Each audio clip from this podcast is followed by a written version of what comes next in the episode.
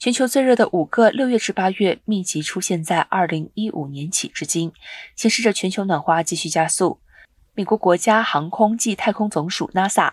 美国国家海洋暨大气管理局 NOAA 数据都显示，二零二二年夏季再次有历史性热浪高温与大范围干燥，成为了自一八八零年有追踪记录以来最热的季节之一。NASA 和 NOAA 都确认，2022年必将跻身最热十年之列，也有可能连续第八年气温比19世纪后期高华氏两度。今年六月至八月与2020年并列全球最热夏季，北半球也与2019年并列最热夏季。NOAA 数据则显示，在长达143年记录中，六月至八月全球气象夏季并列第五热。北半球创第二热夏季纪录。